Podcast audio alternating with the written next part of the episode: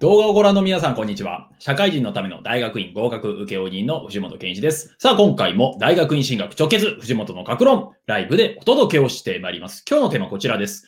受講生の方がロータリークラブの奨学金に採用されましたという、なんか担当直入なテーマでお届けをしてまいります。えー、私のところでですね、まあ、いろんな文章に関する案件いただいています。まあ、何かのですねで、場所に出す書類であるとか、転職の書類、えー、またですね、まあ、こういう大学院進学の書類もあれば、まあ、大学院進学を見越してのですね、奨学金の申請書類みたいな、まあ、そういったところを添削してほしい、あるいはアドバイスしてほしいみたいな案件をいただきました。いや、今年もですね、いろんなご案件をいただいて、本当にありがたいなっていうふうに思います。私が知らない制度も結構あって、あ、こういうものがあるんですね、大変私にとっても勉強になりました。その一つがこのロータリークラブの奨学金申請というご依頼ですね。えー、ご依頼、えー、あるですね、A さんって方、えー、からご依頼がいただいたんですけれども、この方からちょうど今年の3月にですね、えご依頼いただいたんですね。まあ、あるロータリークラブの中でですね、奨学金に申請をしたいと。まあ、だからこそ書類を見てほしいと。まあ、この方の書類見てみると大変ですね、あの、すごく積極的に、まあ、何でもいろんな活動、大学時代なさってきたというのはわかるんですが、まあ、ただですね、まあ、ちょっと、まあ、ロータリークラブの奨学金というにはちょっとですね、趣旨が違うかもしれないな、みたいなところがあって、そこをアドバイスし、えー、またですね、電話でちょっとあのコメントもしたり、えー、面接のアドバイスみたいなことも差し上げたっていうところがありました。そして見事ですね、えー、今年の12月ですか、連絡いただきまして、えロータリークラブの奨学金に無事、え対応されました。ありがとうございます。みたいなコメントをいただきました。いや、こういうですね、なんか嬉しい報告聞けると嬉しいですね。やっぱりなんか、まあ文章作ってそれっきりっていう方もいらっしゃるんですけども、なんかそれが役立ったなってっていうのをやっぱり言っていただけると大変ありがたいなというふうに思います。まあちょっとダメでしたっていう場合もなんかちょっとしんどいなと思いますけど、でも、まあその中でですね、私自身も、えー、次に進んでいきたいと思います、何かごお気軽にご連絡いただければというふうに思います。えー、さてですね、このロータリークラブの奨学金、えー、申請、いろいろなものがあったりしますと。まあ、国際ロータリーの団体のもあれば、それぞれの地方ごとで出している奨学金制度もあったりしますね。えー、こういった時にですね、まあ、大学院進学を見越す、あるいは大学進学を見越す中で、まあ、奨学金制度を申し込む。まあ、こういう場合のご依頼って結構あったりします。で、これどういうものかと言いますと、まあ、大学や大学院行きたい方に対して、まあ、その人の活動状況を資料でまとめると。で、その書類を見た上で、まあ、それが書類選考。で、その後一次面接、そして最終面接みたいな形で、まあ、確か面接が2回ぐらいある形ですね。で、その中で、え提出する書類について、また面接についてのアドバイスを求めてくださったというところでございます。まあ、要するにですね、まあ、大学学院進学を目指している方が研究内容について、そしてこの研究内容が世の中でどのように役に立つかっていうところをお話しなさっていますと。まあ、これですね、まあ、大学院に入るときに使う志望理由書とも結構近いものもあるんですけれども、ちょっと若干違うところもあるんですよねと。っていうところでですね、今回はロータリークラブの奨学金申請をはじめとして、まあ、大学院進学及び大学進学の際に使う奨学金の申請っていうのがあります。まあ、そういう時にですね、まあ、各書類どういうふうに書けばいいのかっていうアドバイスを差し上げていきたいというところが、えー、今日の趣旨でございます。えー、まず、はじめに、ポイントを挙げますと3つございます。1つ目がですね、奨学金の趣旨や説明を熟読する。そして、自分の研究の意義を素人に分かるように伝える。そして最後、研究による貢献を語る。まあ、この3つがすごく大事だなっていうふうに思います。1つ目から見ていきましょう。奨学金の趣旨や説明を熟読すると。まあ、例えばですね、世の中にはいろんな奨学金があったりもしますと。まあ、ここの中にはですね、大学が独自でやっている奨学金もあれば、今回のように経営者団体ですね、まあ、ロータリークラブというところがやっている奨学金もありますし、あるいは個人がですね、個人の思いとか個人の財産をもとにして作られたなんとか記念奨学金みたいなものもあったりしますと。まあ、世の中探せばいろんな奨学金があるんですねと。で、私もですね、受講生の方、で、大学在学中の方とか、大学院在学中の方で、藤本さん、この奨学金出したいですけど、ちょっと書類見てもらえませんみたいな案件をいただいたりもしますと。で、無事それが通って7万円もらいましたとか、え10万円もらいましたとか、30万もらいましたとか、そういう話を聞いて、あ、なんかちょっと役に立てたな、みたいなお話を思うんですけども、その方に必ず言ってることがあります。それは、奨学金の趣旨や説明を熟読するというところですね。え例えばこれ何かというと、奨学金と研究計画書ってイコールではありませんと。奨学金に出す書類と研究計画書イコールではありませんと。まあ、何かというと、奨学金にはですね、趣旨というものがあるわけですね。えー、例えば私自身は早稲田大学在学していた時も結構いろんな奨学金がありました。まあ、この中でもですね、まあ、それぞれの奨学金ごとにいろんな意義みたいなものがあったりするわけですね。えー、私もいただいたもので一番覚えてる125周年記念、えー、奨学金っていう、まあ、よくわかんない奨学金があったんですけど、ままあ、早稲田の125周年を記念して、それにふさわしい学生に対して、まあ、金30万円を 贈呈しますみたいな、そういった、えー、奨学金でした。まあ、さらっと書いて通ってよかったなっていうふうには思ったんですけども、まあ、そういう奨学金もなんか意義があるわけですね。それ例えば何かというと、早稲田大学創設125周年を記念して、学業優秀、なおかつ、え、今後のですね、活動が見込まれ、なおかつ経済的困窮が、が、で、になっている学生について、を支援するみたいな、そういうふうに書いてあったと思います。であればですね、この3つがアピールしたらいいわけですよね、と。まあ、つまり何かというと、私は、え、ここまで、えー、週というばっかりでした、みたいなお話。まあ、で、GPA で言うと、こういう点数が取れましたよ、みたいなところ。で、他にもですね、えー、例えば自分自身は大学に進学して、こうこうこういう研究をしようと思っているみたいな。まあ、要はこ将来の活躍ですね。で、その後、まあ、経済的困窮について、えー、私自身は一人暮らしであり、また家計も、えー、弟と妹も、え、今後進学があるため困窮しており、みたいなことを書いた記憶がございますと。まあ、何かというと、奨学金の趣旨に合わないこといくら書いても意味がないよっていうことなんですよねと。まあ、何が言いたいかと言いますと、奨学金の趣旨って絶対書いてあるわけですね。で、これ意外とですね、見落としがちな視点なんです。まあ、何かというと、これ、書いてあるんですよね。例えば採用基準みたいなものとか、この奨学金は誰がどういう思いで作ったか、みたいなことが書いてあると。で、それまで、これまでですね、どういう人が採用されてきたかもネット探せばわかると。で、どういうことに対して奨学金が出てきたかをえ公開していると。で、公開しているにもかかわらず見ないってことは、これめっちゃ損しますよねってことですよねと。まあ、例えばし、えこれ教えてもらうのにお金がかかりますとか、なんか書類買ってこないといけませんとかだったらまた別なんですけど、無料で公開してるんだったらそこの奨学金のサイトであるとか、冊子、そういったものを熟読しましょうと。まあ、つまり何かというと、まあ、いつから始まっていて、どういう思いで、今までどういう人が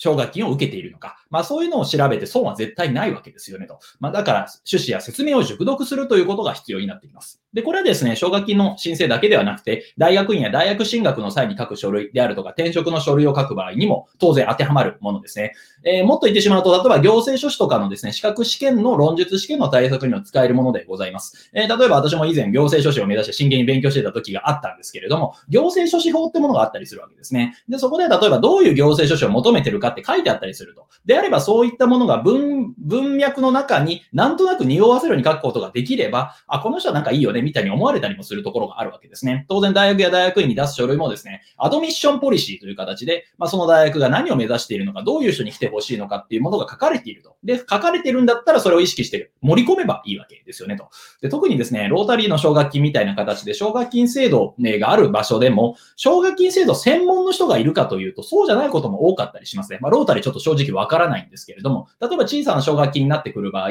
そこの財団であるとか、どっかの団体の運営の一環としてやっているので、別に奨学金のプロみたいな人とか、人事のプロみたいな人がそれを判断して見ているわけではないわけですよねと。じゃあその人がどこを何の基準で判断するかというと、アドミッションポリシーみたいなものとか、あるいは奨学金の趣旨、また奨学金がこれまでどういう人を、えー、に当ててきたのか、みたいなところを、まあ、参考にしながら絶対決めるわけですね。そうじゃないと、なんであんなやつ選んだんだ、みたいに後で言われたら困るからですよねと。であれば、奨学金の趣旨や説明を、それを決定する人の視点に立って、つまり、自分が奨学金の担当者であれば自分を採用するかどうかみたいな、そういった視点に立って考えてみましょうと。で、その視点に立つ上で役立つのが奨学金の趣旨や説明ですよねと。まあ、これですね、まあ、実は自分がですね、奨学金とかを、担当する側になって、例えば、100通書類がありますと。で、この中から20通を、え面接に呼んで、で、その20人のうちの、え5人をですね、奨学金を当てるみたいな感じで決まっていたとしますよねと。で、その場合100通から20人を選抜するわけなんですけど、どういう基準でお前は選んだんだって後で詰められたら嫌ですよねと。えー、当然これ、例えば学歴だけで選ぶとやっぱダメなわけですし、あるいは特定のジャンルに偏ってても困るわけですよねと。だからそういうのをバランスよく配置しながら、なおかつですね、えー、この人なんで内定、この人なんで書類審査通したんだみたいに言われて困るわけなので、だからそうならないように、奨学金の趣旨とか説明、そういったものを基準におそらく決定するわけですよねと。まあだからこそですね、え、そういう自分の書類を読む人がいるよと。で、その人がこの人を安心して面接呼びたい、あるいは奨学金を内定してあげたい、みたいに思ってもらえるように、しっかりと奨学金の趣旨や説明、熟読した方がいいっすよっていうのを、えー、がポイントの一つ目でございました。で、二つ目、自分の研究の意義を素人にわかるように伝えると。これが意外とですね、大学院の研究計画と、えー、こういったですね、奨学金とかに出すですね、自分の今後の活動予定であるとか研究展望みたいなものと近いものでございます。まあ、何かというと、自分の研究の意義、例えばですね、まあ、専門の人、私の本当の専門は教育社会学という分野なんですけれども、教育社会学の分野って結構これもですね、ややこしいというか、専門用語ばっかりなんですよねと。で、それで例えば私がロータリーの奨学金にもし出していたとしたら、多分通らないと。えー、例えばですね、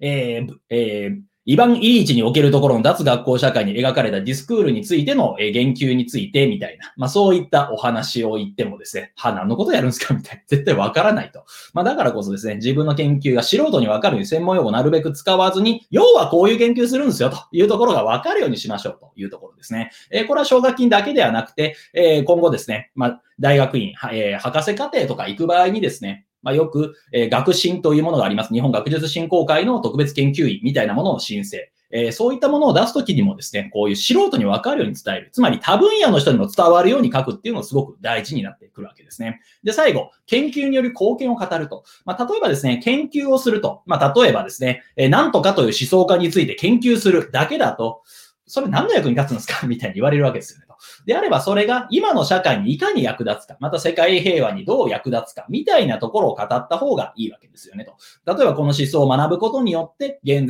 在のですね、ジェンダーバイアスの、ジェンダーに関する問題であるとか、あるいは、え性差別の話とか、そういったところを解決するヒントが、こうこうこういう点で見られるのではないかと。で、これを活かすことで、こういう社会政策が可能となるのではないか、みたいなのを、若干大風呂敷でもいいので、研究による貢献を語った方がいいわけですよねと。まあ、それこそダイレクトにですね、実学に関係しそうな分野だったら、それによってどういうふうな貢献ができて、どういう社会になるのかっていうふうに伝えることができるわけですね。この研究に貢献、研究による貢献というのは、研究分野だけに対する貢献ではなくて、社会に対する貢献ですよねと。まあ、つまり何かというと、これは奨学金を出す側にとってみても、まあ、なんでよくわからない研究にお金出したんだと言われると、まあ、困っちゃうわけですよねと。あ、でもあの人はこの研究を通して、まあ、世界平和にこういう感じで貢献すると言ってるんですよって言えたら、まあ、向こうも安心ですよねと。まあ、だからこそですね、えー、奨学金の、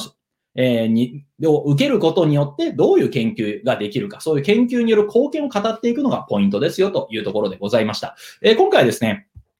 えー、受講生の方がロータリークラブの奨学金に採用されましたというところで、まあ、ロータリークラブの奨学金申請、えー、中づくですね、それだけではなくて、まあ、奨学金申請全体に当てはまるお話を差し上げてきたわけでございます。まあ、課金費とかも若干近いところもありますが、まあ、3つ目、3つポイントがありました。1つがですね、奨学金の趣旨や説明を熟読するということ。そして自分の研究の意義を素人に分かるように伝えると。専門家だけではなくて、それ以外の人に伝わるようにしましょうということ。そして研究による貢献を語るという、いうこの3つがすごく大事ですよというところをお話ししました。で、これら3つに共通するところがあります。これ何かというと、読み手の気持ちになりましょうねってことですね。えー、例えば、ロータリーの、奨学金の担当の人っていうのは専門の人がいるかもしれないですし、あるいはですね、えー、そこの理事会とかがいて、で、その事務方みたいな人がおそらくはその面接までの段取りを組んでるかもしれないと。で、その偉い人からですね、要はこの事務方の人が詰められたらかわいそうですよねと。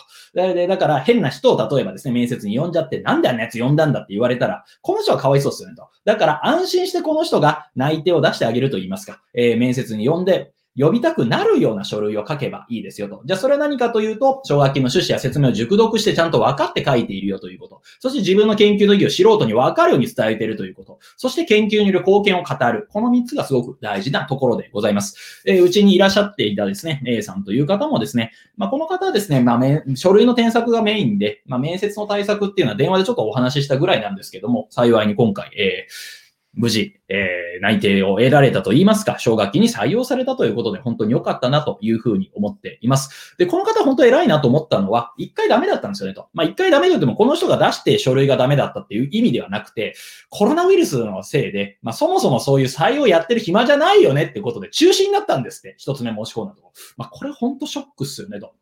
でもそこで諦めずにですね、また別のロータリークラブの奨学金に出して、それが無事内定を得られたと。いや、本当に良かったなっていうふうに思います。まあ、人間こういうですね、奨学金の採用の書類書類作りとか準備とかって、一回ダメでやっぱ諦める方多いですよねと。でも、一度ダメでも全部否定されたわけではないと。全く同じ内容でもいいので、もう一回出してみましょうと。当然、えそれぞれのですね、奨学金ごとに趣旨や、え説明が違うわけなので、もう一回熟読した方がいいのはそうなんですけれども、一回ダメでも諦めずどんどん出していくと。これが本当大事だなっていうふうに思います。えー、各位私もいろんな奨学金、えー、大学在学中、大学院在学中出してきましたが、まあ、落ちたのも結構ありましたが、意外と得られたものも多かったですね。えー、だから私自身もですね、早稲田の時確か3本ぐらい奨学金もらいましたね。1つ30万で、30万で3本なんで90万ぐらいだったかと思いますが、いや、大変それが自分の研究の役に立ったなというふうに思っています。まあ、だからこそですね、まあ、奨学金、え一度ダメでも諦めずに挑戦していくというところがすごく大事になってきますので、参考にしていただければと思います。え今回ですね、受講生の方がロータリークラブの奨学金に採用されましたというテーマでお話をしてきました。